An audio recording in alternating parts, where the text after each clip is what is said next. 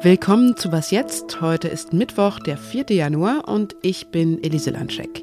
In dieser Folge heute geht es um Konflikte auf dem afrikanischen Kontinent, die gemessen an ihrer Heftigkeit medial eigentlich viel zu selten vorkommen. Wir sprechen übers Wetter, was gar nicht so harmlos ist, wie es zunächst klingt, und über gefährliche Traditionen. Aber jetzt erstmal die Nachrichten ich bin Anne Schwedt, guten Morgen. Das US-Repräsentantenhaus hat die Wahl seines neuen Vorsitzenden auf heute vertagt. Der Republikaner Kevin McCarthy hatte zuvor eine historische Niederlage erlitten und dreimal die nötige Mehrheit verpasst. Es ist das erste Mal seit 100 Jahren, dass bei einer Wahl mehr als ein Anlauf nötig ist. McCarthys Fraktion hat zwar die Mehrheit in der Kongresskammer, rund 20 Parteikollegen stimmten aber gegen ihn. Bis der Vorsitz geklärt ist, ist das Repräsentantenhaus nicht handlungsfähig. Der Engländer Michael Smith hat die Darts-WM gewonnen. Im Finale setzte er sich mit 7 zu 4 Sätzen gegen den Niederländer Michael van Gerven durch. Smith sorgte in dem Spiel mit einem sogenannten neuen Data für Aufsehen. Die nötigen 501 Punkte schaffte er in nur neun Würfen. In den vergangenen Jahren war das keinem Spieler bei einer WM gelungen. Smith hatte zuvor bereits den Deutschen Gabriel Clemens im Halbfinale aus dem Turnier geworfen. Redaktionsschluss von diesem Podcast ist 5 Uhr.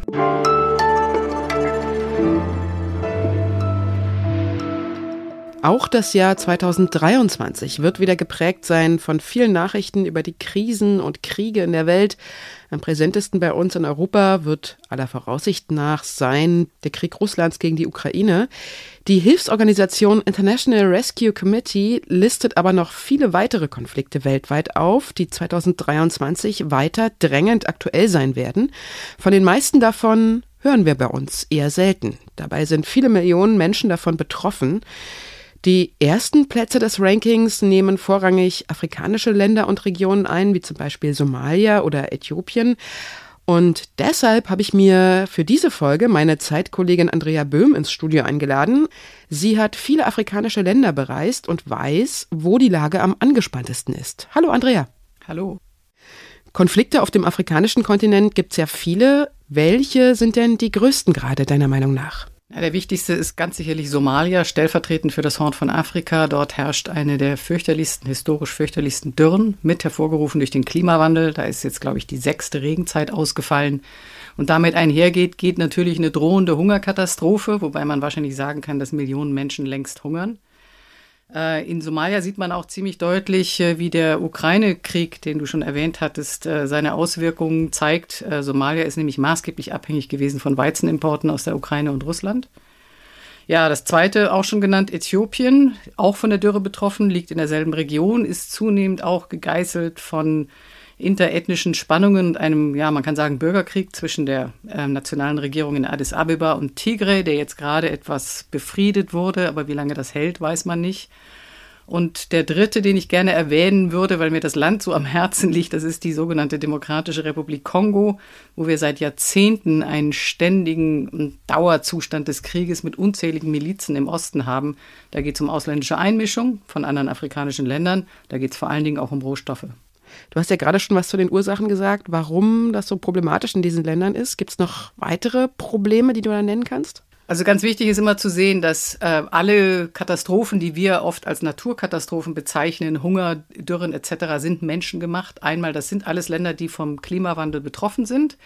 Das sind allerdings auch eben alles Länder mit einer extrem fragilen oder auch extrem konfliktbereiten sogenannten Staatlichkeit. Das heißt, wo immer es Kriege und Konflikte gibt, werden bestehende Krisen um Ressourcen, ähm, Klimakrise etc. nochmal massiv verschärft und Krieg führt zu Flucht und Hunger.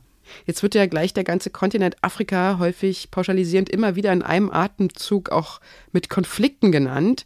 Aber es gibt ja auch viele positive Entwicklungen dort. Hast du da vielleicht Beispiele? Ja, das liegt mir auch sehr am Herzen, das zu sagen. Afrika ist eben nicht nur der Krisen- und Katastrophenkontinent. Es gibt eine ganze Reihe afrikanischer Länder, die äh, in verschiedensten Hinsicht äh, enorme Fortschritte gemacht haben. Wir haben es in Afrika mit einer sehr, sehr jungen Bevölkerung zu tun. Das wird bei uns immer so als Krisenphänomen dargestellt, so nach dem Motto, die sind alle arm und die werden alle nach Europa kommen. Das ist irgendwie Quatsch. Das sind sehr, das sind sehr, sehr dynamische Gesellschaften mit einem wachsenden Bildungsgrad die sich auch immer selbstbewusster zeigen gegenüber den sogenannten alten Herren, gerade den europäischen Staaten, was an sich erstmal eine gute Entwicklung ist. Und ganz wichtig auch, äh, die werden, diese Länder werden für uns immer wichtiger, weil sie halten auch gerade für das, was wir hier mit Energiewende und anderen Sachen erreichen wollen, wichtige Rohstoffe bereit. Ein ganz wichtiger Punkt ist dabei natürlich auch, wie verhalten wir uns gegenüber diesen Ländern? Wir brauchen diese Rohstoffe, diese Länder selber brauchen sie aber noch viel mehr. Die afrikanischen Länder erscheinen uns in Deutschland und Europa ja häufig ganz weit weg. Dabei ist es ja auch wichtig für uns, was dort geschieht. Also warum sollten also Europa und Deutschland durchaus auch nach Afrika schauen? Naja, Afrika ist in den letzten Jahren wieder so ein geostrategischer ähm, Spielball geworden. Ähm, allerdings haben wir es jetzt mit Regierungen auch zu tun und mit Gesellschaften, die sich nicht mehr als Spielball verstehen. Russland ist wieder sehr viel stärker in Afrika tätig geworden. Ich würde mal sagen, mit ähm, mehr oder weniger ausschließlich negativen Folgen. China hat in den letzten Jahrzehnten massiv in Afrika in die Infrastruktur investiert.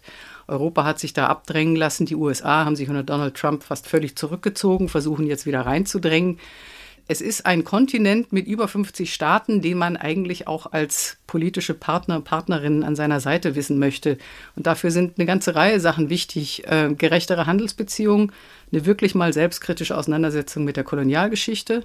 Das sind alles so Sachen, die werden uns diese Gesellschaften, zum Teil auch diese Regierungen in den nächsten Monaten und Jahren auch um die Ohren hauen. Ich danke dir für deinen Besuch, Andrea. Danke für die Einladung.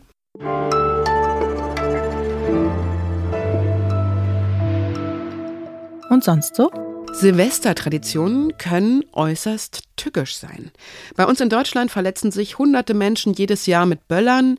In Japan, wo das Fest eigentlich eher ruhig und ohne Silvesterraketen gefeiert wird, lauert eine andere Gefahr, und zwar in Form von sogenannten Mochis, also kleinen Klößen aus Klebreis.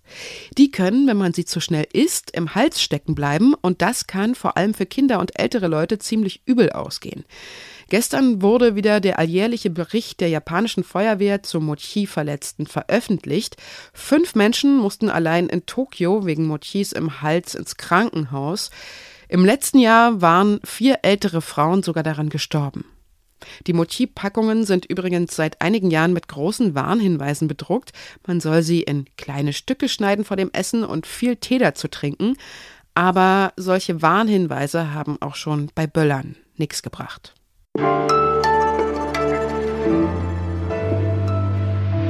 Früher war das Wetter ja so ein Smalltalk-Thema. Man hat darüber geredet, wenn einem nichts Besseres eingefallen ist.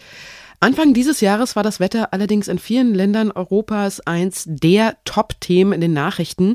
Die meisten europäischen Länder verzeichneten in den letzten drei Tagen nämlich historische Rekordtemperaturen.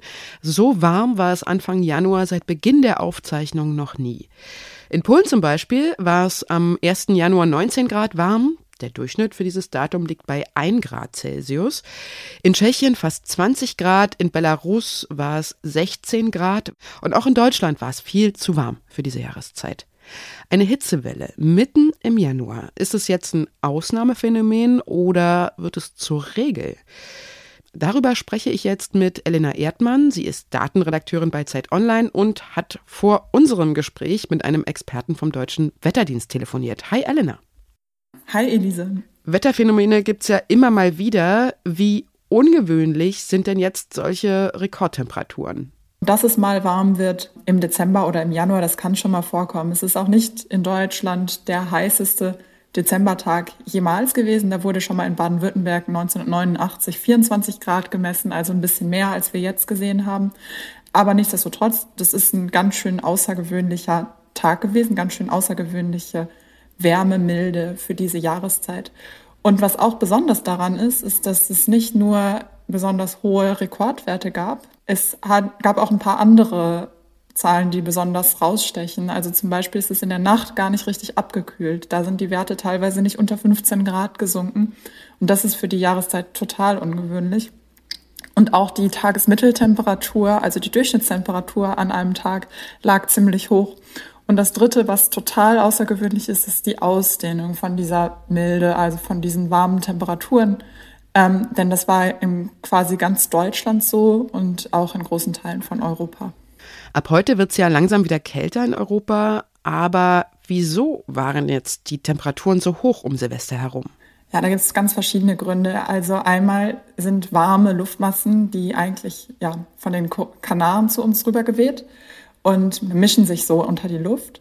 Äh, ich habe auch gefragt, ob das was mit, diesem, mit dieser Kälte in Amerika zu tun hat. Und da hat der Experte vom DVD mir gesagt, es kann schon sein, dass es da einen Zusammenhang gibt, weil dadurch, dass es dort so kalt ist, liegen wir auf der Rückseite von diesem Tiefdruckgebiet und dadurch wird es bei uns nochmal ein bisschen wärmer. Es gibt immer viele verschiedene Gründe. Einer ist natürlich auch, dass unsere Temperaturen insgesamt wärmer werden. Wir sehen da einen ganz klaren Trend durch den Klimawandel, dass es bei uns wärmer wird. Und dadurch ist es natürlich auch wahrscheinlicher, dass wir mal so einen besonders außergewöhnlich warmen Dezember erleben. Du sagst, das ist ein Trend. Heißt also, wir müssen uns verstärkt auf ungewöhnliche Wetterphänomene einstellen? Genau, also wir wissen ja, dass durch den, Temper äh, durch den Klimawandel die Temperaturen steigen. Wir wissen also sozusagen, es wird im Durchschnitt immer wärmer, aber die Höchsttemperaturen werden auch immer wärmer und es kommt seltener zu diesen tiefen Temperaturen. Also es wird insgesamt immer wärmer.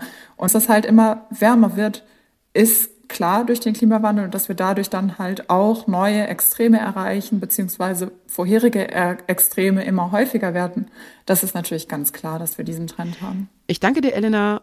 Ciao. Das war die Was jetzt Morgensendung. Wenn Sie uns schreiben wollen, tun Sie das unter wasjetzt.zeit.de. Haben Sie einen schönen Tag, sagt Elise Landscheck. Und